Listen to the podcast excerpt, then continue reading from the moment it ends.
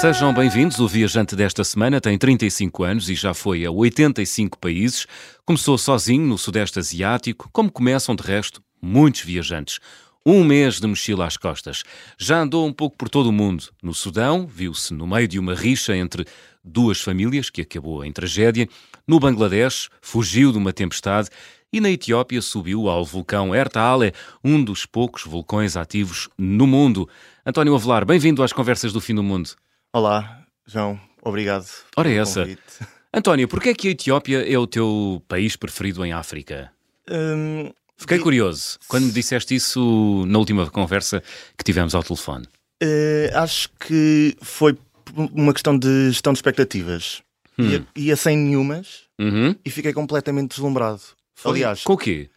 Com a hospitalidade, com a cultura que é completamente diferente daquilo que encontras na generalidade de África, até porque foi um dos poucos sítios que nunca foi colonizado. Teve uma ocupação italiana durante cerca de 4 anos, mas no, no século XX, meados do século XX. Mas de resto mantém uma, uma traça original que remonta há séculos e eu acho que eh, torna precisamente a Etiópia extremamente única.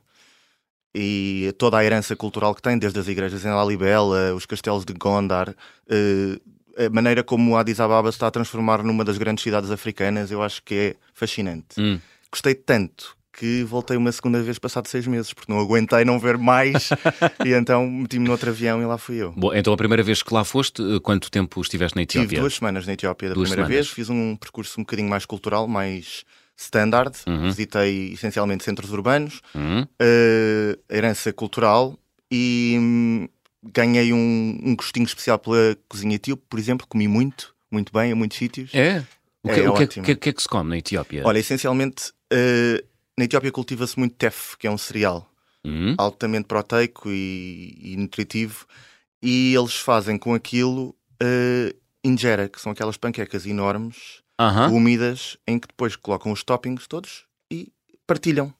E essencialmente. E, e que tópicos é que eles, é que eles Olha, os colocam? toppings que eles usam sei lá, uh, carne estofada, uh, montes de legumes, montes de leguminosas estofados. Tem assim umas influências da, da Costa do Malabar, sabes? Deve ter dado por ali alguma coisa que, que fez com que a cozinha se enriquecesse ao longo do tempo uhum. e é extraordinário. Parece que estás a comer um prato de comida do Médio Oriente misturado com um prato de comida da, da Índia ou, sei lá, às vezes até um, um pirão brasileiro parece uma mistura tão única, é mesmo único, não há nada igual. Etiópia. Sim, senhor. Engordaste na Etiópia? Provavelmente não. Também andei muito e andei a queimar aquilo que comia. Muito bem, duas semanas. E depois voltaste lá seis meses depois. Seis meses depois, mais Foste aos semanas. mesmos sítios? Ou não. não? Foste a, a, locais completamente diferentes? Completamente diferentes. Uh -huh. Da segunda vez uh, fui a Harar, que fica no uh, este do país, perto da fronteira com a Somaliland, uhum. e aquilo é um, essencialmente uma, uma vila muralhada com, dizem, 99 mesquitas e é um daqueles sítios de postal, porque é tudo super colorido, com uh, padrões desenhados na, no estuque das paredes. Uh, a cultura é muito mais islâmica, portanto, a Etiópia essencialmente é um país uh, cristão ortodoxo e naquela zona já há muitos uh, muçulmanos uhum. e há uma, é uma diferença uh, social, de ambiente gigantesca do resto da Etiópia que eu conhecia. E nesse... Mais uh, monocromática? Não, antes pelo contrário. Não, a outra ah, Etiópia, sim, a, a muçulmana é mais sim. colorida. É, mais colorida, uhum. mais vibrante talvez. E tem muito a ver com as roupas, tem a ver com as tintas que eles usam para pintar a cidade, as mesquitas, é muito rústica, é assim uma coisa parece feita de papel-mâché, sabes? É uma cidade boneco, é, é, muito giro. E há uma particularidade cultural aí que é uma zona um, de onde são endémicas hienas malhadas e uh, no século XX, antes do, do meados do século XX, elas comiam muitas crianças e Ui. muito gado porque eram fracos e estavam à disposição. E elas hum. vivem ali, não é? Era um clash entre o ser humano um e o, o, A vida selvagem. E a vida selvagem. Uhum. E então houve uma família que decidiu passar a reunir os restos dos talhos todos ali à volta, ir para um monte longe da cidade e deixar a carne para as hienas para saciar e, e incidentemente deixou de haver esse tipo de, de procura da parte das hienas, de gado, de crianças e resolveram assim esse conflito. Uhum Entretanto, isso tornou-se uma atração meio turística e quando lá vais, tens que ir ver as hienas e dar comida à boca das hienas. Dar-te comida à boca dar das comida hienas? à boca, pegas num pauzinho e dás assim um naco de carne na boca das hienas. Mudou um bocadinho meu, a minha... E tu, tu fizeste isso? Fiz isso. Aliás, é turístico, mas não é turístico, porque aquele sítio não é turístico. Eu fui com um amigo meu dessa vez, Uhum. apanhámos um táxi e dissemos ao tipo, ah, queremos ir para o sítio das hienas, 20 minutos de táxi até ao monte. Estava lá o senhor do- das carnes, com dois cestos cheios de carne crua, e éramos nós os dois, o taxista, o senhor dos cestos, e estávamos junto ao carro, ele começa a assobiar e começa, começas a ouvir eh, as hienas ao fundo, a chegarem, vês dois olhinhos brilhantes, quatro, seis, oito, de repente tens 20 italianas à tua volta Ui, e o tipo a tirar-lhes carne. Bem, eu, o meu amigo estava comigo, eu anda lá, vamos lá comer à- à- às hienas. E ele, eu não vou mexer um músculo. E estava meio agarrado ao retrovisor, que era a única estrutura que havia ali, sabes? O táxi só tinha um farol aceso. E eu, não, eu vou, eu vou. ah, mas era, era de noite. Era, Era de noite, era. Era de noite. E lá fui eu dar de comer às hienas e foi muito giro e memorável. À boca, À boca. e então? É assim, estás com um Qu- pau tu- na boca, não é um pauzinho, um galho. Sim. Tens uma distância de 10 centímetros entre os teus dedos e, e os E, dentes e a da boca hiena. da hiena? Mas é espetacular. É, é espetacular. aquela sensação de adrenalina. Sim. Eu acho que, hum, obviamente, eu sou um bocado sensível a, a- a- hum, a experiências em viagem, em viagem não só, Hum. que têm a ver com animais, mas aqui hum, não é. Acho que não configura de maneira nenhuma abuso ou o que for, porque aquilo é uma, foi uma estratégia de. eh, Criada eh, pelos locais, criada não é? Para evitar poderem evitar confronto. conflito, Conflito. ou co- confronto total Uhum. com as hienas, Uhum. saciá-las, não obstante manterem-se uma população de hienas selvagem. Portanto, é uma Portanto, há ali uma população semi-domesticada. semi-domesticada. Exatamente. Uhum. Elas andam completamente livres e ainda por cima nem sequer estão tagadas como eles põem aqueles. eh, Os chips nas orelhas, não é? Ou GPS. aquelas coleiras GPS, vezes nada não, disso. Nada, nada, nada. Mas é muito giro. Uau, muito bem. Olha, e foi na Etiópia que subiste ao vulcão, deixa-me lá ver se eu. Uh, o Ertal, Exatamente. que tem lava incandescente, não é? Tem. Lá em cima. Era um, Lá é em cima um- e não só. Eh, não, mas. Espera, então, o Ertal é um dos Sim. seis vulcões que tem um lago de lava permanente no mundo. Aham. Portanto, há sempre lava para ver. Na semana anterior, tens que ir sempre com, com guia, num grupo, éramos tipo seis ou sete. Eh, Isso, e, foi da, isso foi da primeira vez ou da segunda Da foste segunda, da Etiópia? Da segunda segunda. vez. e tu sais de uma cidade que é Mekelle Uhum. e andas 16 horas de jeep pelo meio de nada, dormes a meio e depois chegas à zona do vulcão. Deserto, suponho. Deserto, sim, sim. deserto. Ahm, chegas à zona do vulcão e temos um briefing com o guia e ele diz: Bem, a semana passada houve um evento sísmico, portanto o caminho que nós costumamos fazer acabou. O lago de lava está maior, vamos tentar na mesma, mas não sei por onde. E é suposto Portanto, subir à cratera, não é? Exatamente. É suposto subires, dormes, na, dormes lá em cima, Uhum. depois vais ver o nascer do sol na cratera, voltas para baixo. Nós fizemos exatamente isso, mas sem a parte do dormir, porque não deu tempo, porque foi tão tenso e o caminho era tão maior do que aquilo que eles esperavam Uhum. que acabou por ser a noite toda a subir e depois parte da manhã a descer. Mas é extraordinário. É daqueles momentos em que te sentes mesmo muito, muito pequeno. Não é? Eh, eh, Rocha incandescente, Uhum. líquida, a brotar da, da, da, da, terra é inacreditável. Sentes-te mesmo, mesmo pequeno. E basta uma vontade da natureza para tu Ah, claro. isso- desapareceres, não é? Mas é assim, acho que eh, estes riscos estão sempre Associados, latentes não na- em, em qualquer viagem Uhum.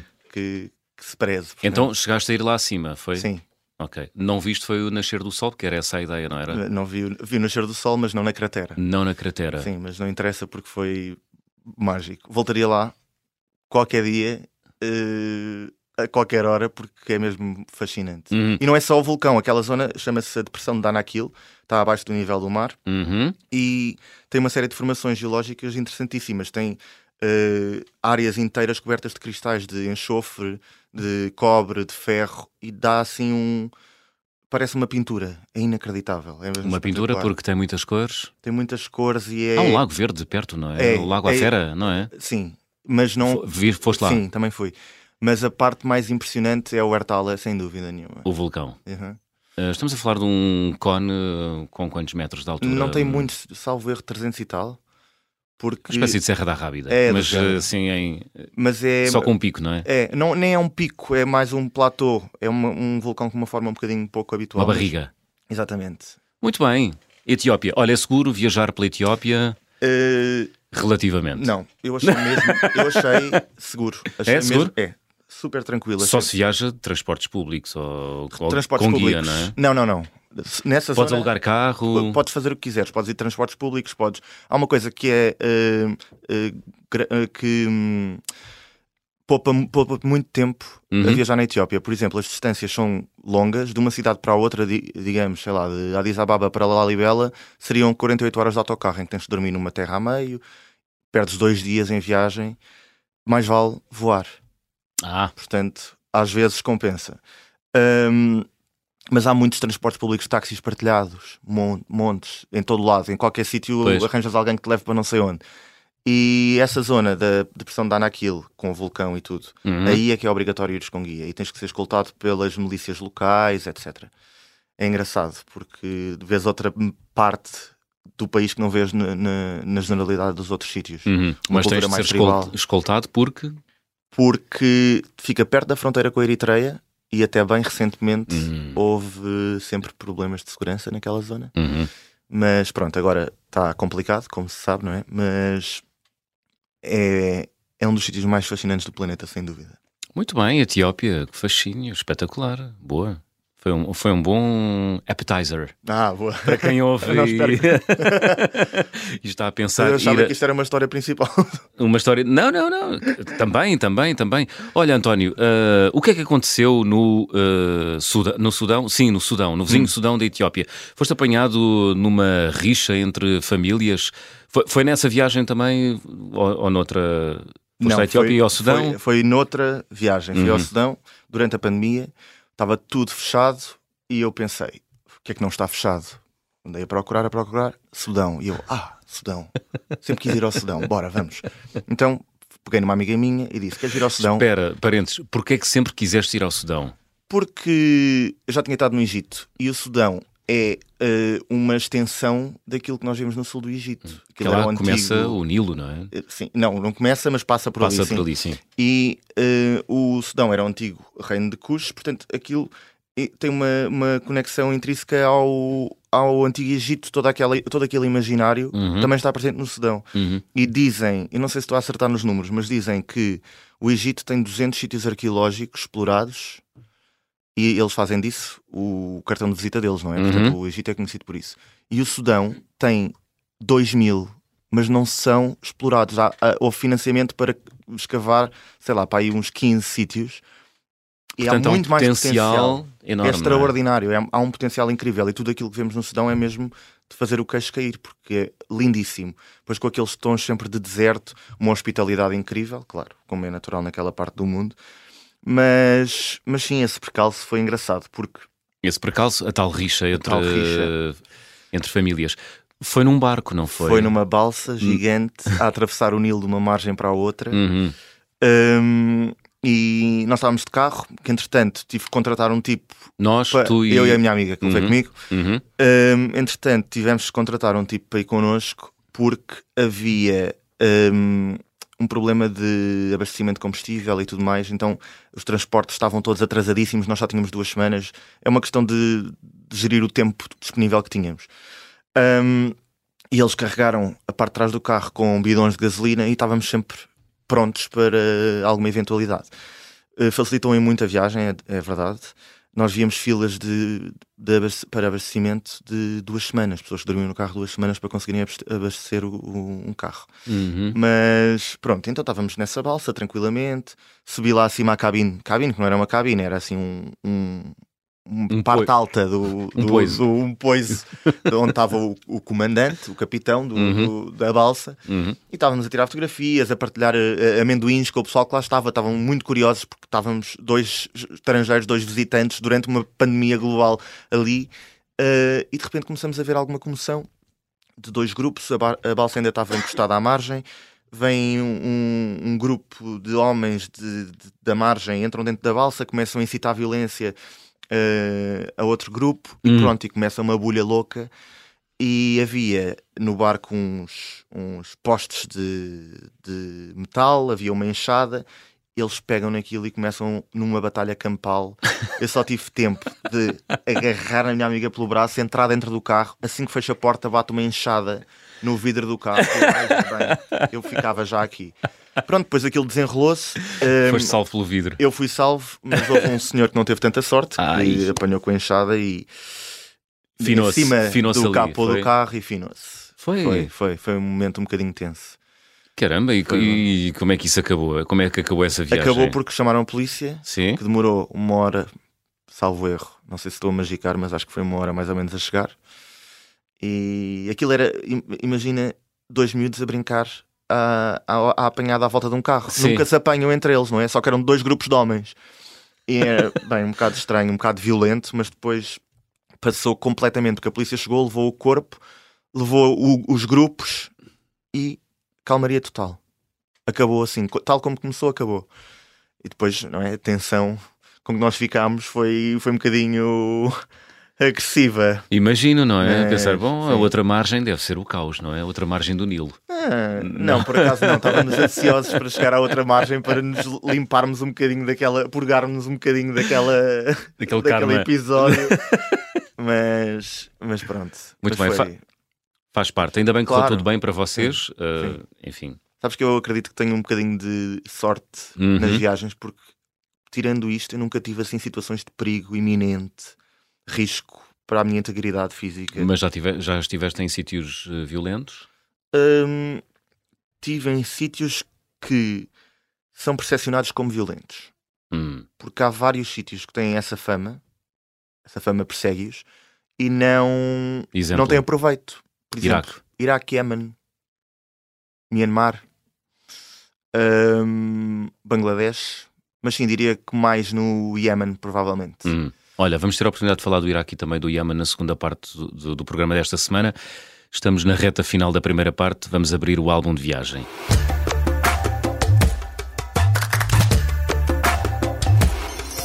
António Avelar, guardas em casa algum objeto que tenhas trazido das tuas viagens que seja especial? Uh, eu tenho um, um gene de hoarder, portanto eu agarro sempre alguma coisa nas viagens, tento trazer sempre alguma coisa. Uhum. Coisas com bastante significado. Olha, o ano passado fui ao Japão, trouxe um hariko, que, que são aqueles bonecos feitos de papier-mâché, espetaculares, com um detalhe incrível, e é um tigre com pá, aí um metro de comprimento que abana a cabeça quando tocas na cabeça. Ah, Tipo é aqueles cãezinhos que ficam no carro. pa- Aham. Espetacular, com um detalhe incrível. feito de papel? Feito de papel. E depois tem outra coisa, que é uma fechadura de madeira de Shibam, a Manhattan do deserto, que fica no Iémen. Uhum. E eles estão sempre a fazer a manutenção da cidade, sempre a atualizar a cidade, a arranjar aqueles edifícios com 500 anos. E vão descartando as estruturas antigas e substituindo por novas. E então tem lá uma fechadura da última renovação que foi feita num, num dos edifícios, que também é incrível. Muito bem. Foi o álbum de viagem do António Avelar. António, vamos continuar a falar na segunda parte, depois de uma curta pausa. Até já.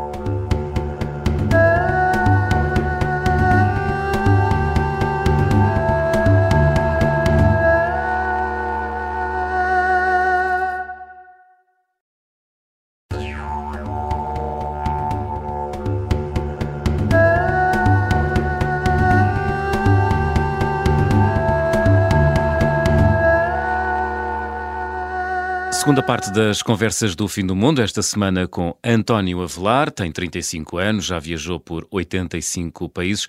António, ah, eu dizia no início do programa, tu começaste a viajar de mochila às costas no Sudeste Asiático. É, na verdade, por onde começa, digamos assim, a carreira dos chamados grandes viajantes. Ah, o que é que te atraiu no Sudeste Asiático com 20 anos?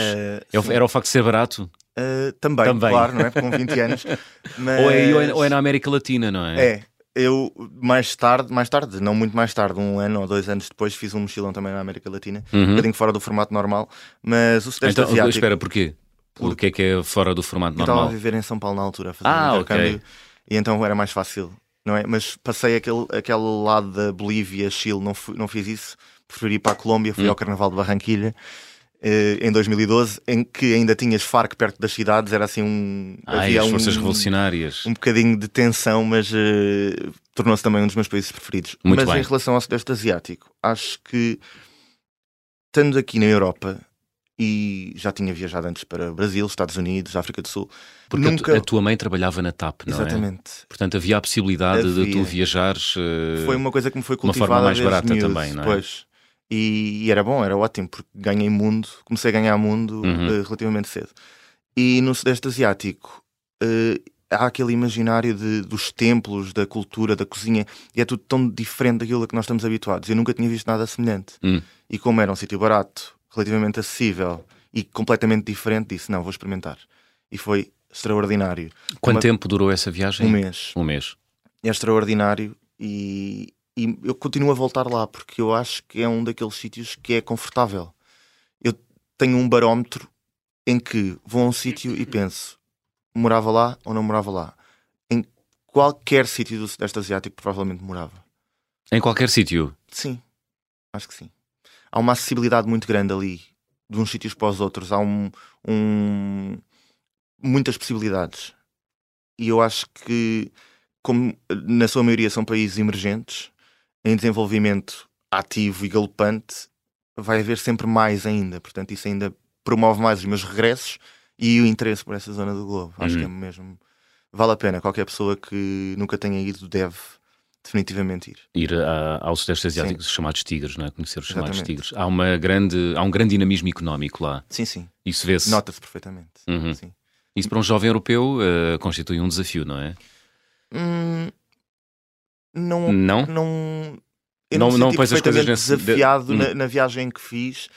Uh, na primeira nem nas subsequentes, não me senti uh, particularmente desafiado. Senti-me a ganhar um gosto especial pelo, pelo diferente uhum.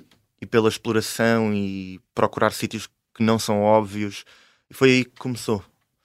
Acho que aguçou isso em mim, mas não me deixou de maneira nenhuma desconfortável, nem, nem foi um desafio ou um quebra-cabeças muito grande. Hum. Isso foi antes ou depois uh, de uh, teres feito o curso em design? Sim. Design e engen... também andaste em engenharia civil, não foi? Na engenharia civil. Sim. Isso foi no meu primeiro ano de design, depois de, de ter desistido de engenharia civil, porque não era para mim. e foi no meu primeiro ano de, de design. Foi. Uhum. Tu já fizeste tudo uh, na vida aos 35 anos, já estudaste, portanto, engenharia civil, uh, desististe, não era para Sim, ti? Três aninhos. Ah, fizeste ainda três anos de engenharia civil? Fiz malzinho, mas fiz. então, és, então és engenheiro não, ou não? Não, não, não. não. não. Não, não chegaste a acabar o curso? Não, não, não. Faltava-me ainda bastante. Ficou, ficou coxo. Ficou coxo. Fizeste então design? Fiz design. Uhum. Estudaste um... aviação, não foi? Uh, não.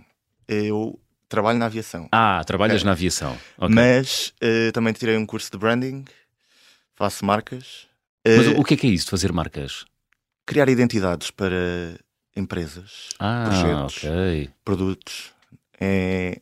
E isso eu acho que também influenciou muito a minha maneira de viajar, porque eu, com o avançar do tempo, agarrei-me muito àquilo que tinha ganho como ferramentas em design e em branding e vou à procura sempre de beleza onde ela não é óbvia.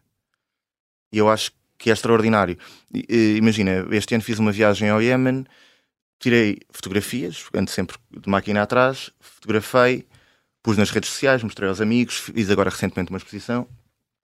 E as pessoas que nunca pensaram no Iémen, a não ser como um sítio de guerra, conflito e fome, chegam ao pé de mim e dizem: Uau, fizeste-me ficar com vontade de ir ao Iémen. Eu nunca tinha pensado que podia ser assim. E de facto é. Existe muita coisa hum. que não é óbvia ao olhar uh, destreinado, mas eu acho que este tipo de formação que, que tive na minha vida ajudou bastante a ter uh, aberto um bocadinho os horizontes em termos visuais e alimenta as viagens. Desculpa a provocação, douras bem a pílula, é isso? não, as coisas existem. Não, é verdade que as coisas existem. É. Uh, o preconceito basal está lá, não é? Hum. Por isso é que essa ideia inicial é difícil de combater.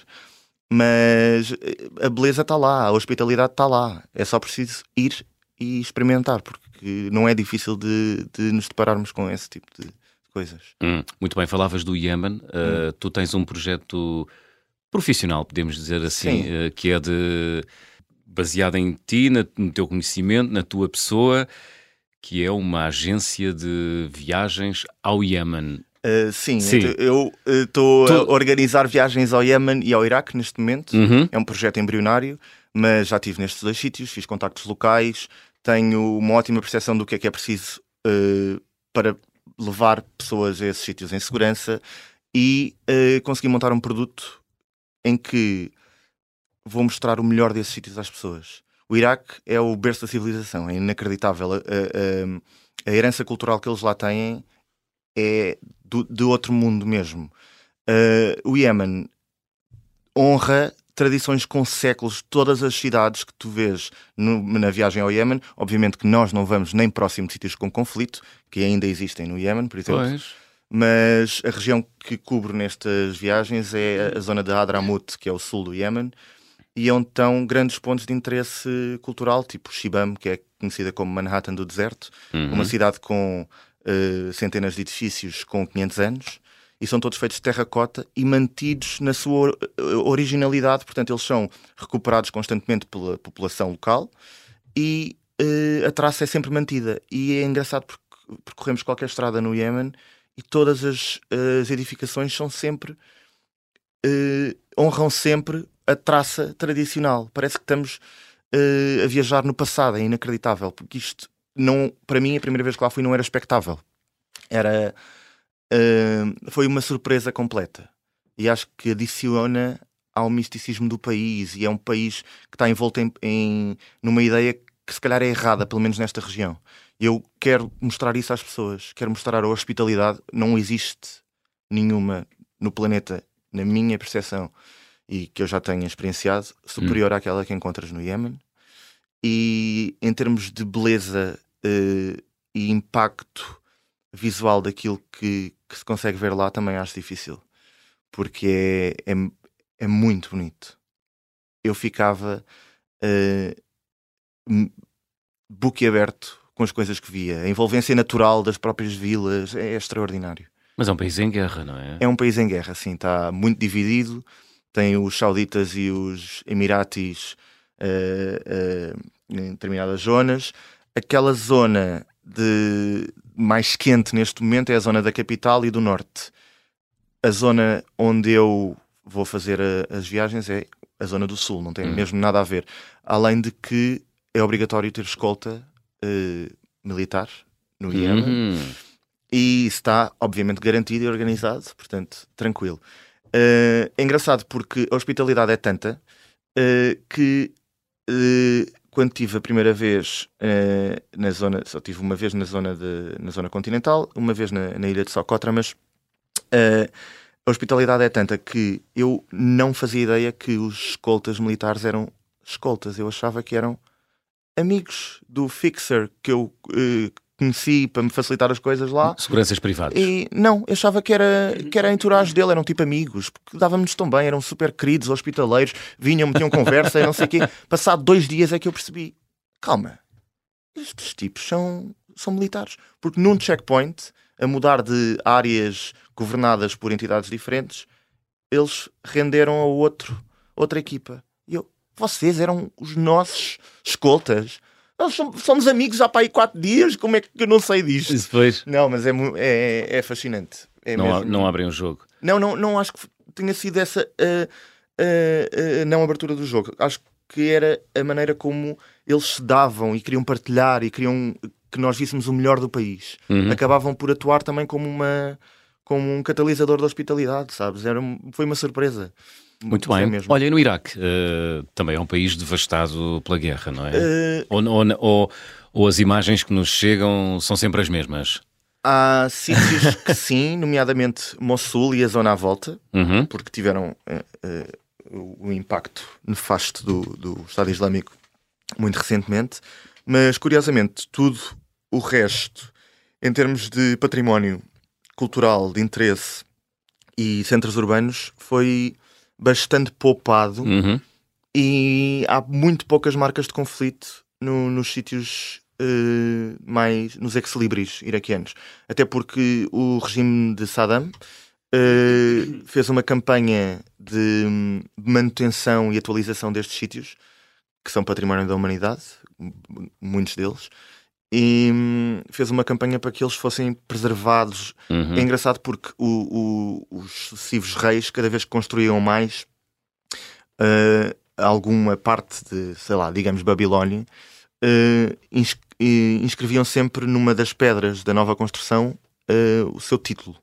E Saddam fez a mesma coisa. Há pedras na Babilónia que dizem isto é obra de Saddam Hussein, rei do Iraque, nananã. Hum, É um bocadinho esquisito, mas de facto Tentou isso imortali- permitiu- imortalizar-se. imortalizou-se ali. hum. mas é eh, de facto uma das razões pelas quais o património cultural iraquiano está tão intacto. Hum, pondo isto na balança do aquilo que se espera e aquilo que é na realidade, mas sim, mas há, há um cuidado grande e há muito orgulho da parte deles em, em mostrar aquilo que foram, aquilo que têm. E é lindíssimo mesmo. É, Hum. Mas há um confronto diário com um país que até há pouco tempo esteve em guerra ou não? Hum, Ainda há checkpoints? há alguns checkpoints em alguns sítios. Aham. relativamente poucos para aquilo que eu estava à espera. Uh, acho que cada vez menos. Eu encontrei um país equilibrado, um povo uh, impaciente para se mostrar ao mundo, para se abrir, para uh, se modernizar. Foi, e esse foi, uh, o, o- isso foi o que eu encontrei mais no Iraque, No Iraque. saltou mais à vista. Não foi a herança de, de conflito que eles tinham de desde há pouco tempo, não é? Que estão em paz há relativamente pouco tempo, Uhum. mas hum, acho que um espírito de resiliência enorme que faz com que pareça um país normalizado, estranhamente normalizado. E, e acho que é, é um, de facto um dos sítios mais interessantes do Médio Oriente, se não do planeta. Ui, dito assim, caramba, Mas eu, pronto, sou eh, um bocadinho. hiperbólico. Eh, não, Não. eh, também, também, mas sou, sou um bocadinho parcial porque eu tendo a ir a um sítio e ficar logo deslumbrado e apaixonado. Acho que não há assim nenhum sítio onde eu diria que não voltava. Apaixono-me pelas coisas É? com facilidade. É? Sim, sim, A sério? Sim, e mergulhas nelas de cabeça. Mergulho. Isso sim. Sem vou, medos. Vou sem pensar, claro. Muito bem. Olha, na Coreia do Norte perdeste o telefone. eh, Aí tive medo. Aí, pois, imagino que sim, não é? Conseguiste entrar com o telefone dentro do país, Sim. é utilizaste-o normal, para tirar fotografias, mas Eh, isso é que não era suposto fazeres, não é? Tirar não, então, fotografias. eu uh, pode tirar fotografias, mas as fotografias têm que ser aprovadas. Há um briefing antes que os guias te dão e dizem não podes fazer fotos assim, assada, isto, aquilo. Por exemplo, só se pode fotografar o querido líder, não é? De corpo inteiro, não, não é? se pode cortar nunca. eu adoro fotografar coisas em eh, obstruções em primeiro plano. Imagina, fotografias do querido líder através de ramos de árvore. Sim. E havia um ramo que obstruía ligeiramente o canto inferior direito da fotografia e foi apagada pelas guias. Ui. Uh, e quando elas Que diziam agora não podes fazer nada, é um bocadinho, É, mas não, é, um bocadinho. sabes ao que vais, não é? Portanto, Sim, sim, sim. As regras Hum, são essas, não é? uh, não há surpresas nesse sentido. Uhum. E uh, quando elas diziam ah, agora vamos passar num sítio que não se pode uh, fotografar, e eu pousava a câmera, agarrava no telefone, chico esperto e taca-taca. Minha surpresa quando no último dia um, estou no quarto do hotel e começo a procurar o telefone. Onde é que está o telefone? Onde é que está o telefone? Não encontrava o telefone. Entrei um bocado em pânico, não é? Porque isto ainda por cima tinha sido num- no rescaldo da situação do Otto Warmbier, o americano que, que regressou aos Estados Unidos em morte cerebral. Esse infame caso. E hum, desci ao lobby do hotel, liguei para o quarto das guias, que dormem no hotel também. E disse: Perdi o meu telefone. Perdi o meu telefone. Estou em pânico. Elas falam- desceram- falam inglês? Falam inglês. Uhum. Uh, curiosamente, eu fui numa altura em que não havia tours de grupo, fui com um grande amigo meu e fomos num tour privado, éramos só os dois, virtualmente os únicos estrangeiros na Coreia do Norte, tirando o pessoal que, lá trabalha, porque existem sim ONGs, etc., uh, embaixadas. Um, e tínhamos duas guias, uma delas era filha do embaixador da Coreia do Norte em Cuba e falava espanhol e português. Mas Hum, pouco se dirigia a nós, estava sempre a ouvir Hum. que nós dizíamos Uhum. e tal. Tivemos que arranjar ali quase uma língua dos pés, às vezes, para comunicar e dizer certas coisas, mas eh, adicionou algum entusiasmo à, à viagem, porque era giro. Hum. Um, Sentiste assim um bocadinho de um, um espião. era, era, era. Mas sentimos sempre esse peso na Coreia, É? não há hipótese, sim, estás sempre a ser vigiado. Uh, e, o- e elas desceram, ligaram para o uh, condutor da, da carrinha que nos tinha andado a passear aqueles dias todos e ele traz a carrinha de volta ao hotel. Eu entro na carrinha e o telefone, ainda bem, estava caído atrás do banco onde eu estava sentado. Recuperei-o intacto, ninguém mexeu nele. Portanto, Porque senão ias ter um, ias ter um, ias ter um pequenino Bem, problema. mas foram assim para aí duas horas. Hum. Então tiraste muitas, muitas fotografias na, na Coreia do. Norte. Sim. Não autorizadas. Hum, eu tenho, retive poucas não autorizadas. Porquê? Porque houve um almoço, um determinado almoço, que tu és acompanhado à casa de banho, por exemplo. Uhum. Estava a almoçar num restaurante normal e uma das guias acompanha-me à casa de banho, espera que eu saia para me voltar a levar à mesa. E a outra, quando eu chego à mesa, está na minha máquina fotográfica a apagar as fotografias que não aprova. Eu não disse nada, sentei-me ao lado dela, esperei que terminasse. Pronto, portanto, aquilo que restou no meu cartão de memória é aquilo que trouxe para casa.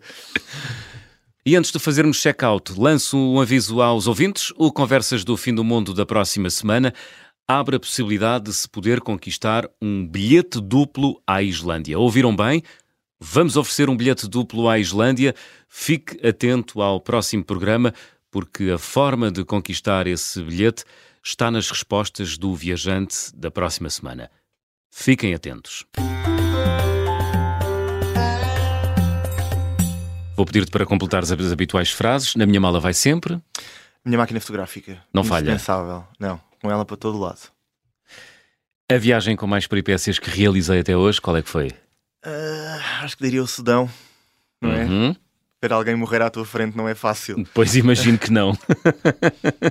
o carimbo de passaporte ou o visto mais difícil de obter? Hum, não tenho nenhum em mente. Foi sempre Acho fácil. Foi sempre relativamente fácil. Ótimo, ainda bem. A recordação de viagem é mais cara. Recordação de viagem mais cara foi um tapete persa que comprei em Isfahan, no Irão. Hum? 25 kg, 6 metros quadrados, dobrei-o e andei com ele às costas mais 10 dias e ainda o trouxe para Lisboa. Lá está em casa, espetacular, lindo de morrer, feito à mão. Estou muito feliz com a aquisição. Quanto é que custaram esses 25 quilos? Olha, por acaso não foram muito caros, Não. porque um tapete persa a sério, na origem custou à volta de 350 euros. Uhum. Portanto, compensa. A refeição mais estranha, qual foi? A refeição mais estranha, a refeição mais estranha, eu tinha duas ou três em mente, esqueci, mas vou dizer que talvez, talvez tenha sido o tubarão eh, fermentado na Islândia, que tem um odor amoníaco e é comido com manteiga batida. É uma coisa que era muito comida há vários anos atrás, agora não é mais uma coisa turística que vai-se lá, prova-se, mas não vou voltar a comer aquilo, de certeza. Não, não Nem recomendas. pensar. Tubarão fermentado. Uh. Olha, gostava de viajar com. Uh, gostava de viajar com o António Guterres. Porquê? Uh, acho que ter uma pessoa com o mundo e uh, de outra geração Uhum. comigo ia-me dar algum contrapeso na maneira em que vejo as coisas Hum. e acho que, que gostava, mais do que viajar, se calhar gostava de conversar com ele e experienciar Ok. Não, realidades não diferentes. tanto para lhe mostrares o mundo ou para ele te mostrar o mas mundo, calhar para, mas nos- para para cruzarmos partilharem. impressões, exato, uh, uh, partilharmos a Muito experiência. bem. Uma viagem de partilha eh, Acho que sim. entre, o- entre ti e o António Guterres. Ainda por cima temos o, primeiro- o mesmo primeiro nome, António. os Antónios. Olha, António, para fechar, que música escolheste? Uh, trouxe a Come da Jane, Uhum. que convida as pessoas, ou a pessoa para quem ela está a falar na música, a vir ver o mundo com ela. E eu acho que é um ótimo ponto final. Muito bem. António a falar, foi um gosto. Obrigado por teres Eu aceitado o meu agradeço. convite. Obrigado. Jane, a fechar a conversa do Fim do Mundo desta semana. Estamos de regresso de hoje, oito dias, já sabem. Sejam bons e boas viagens.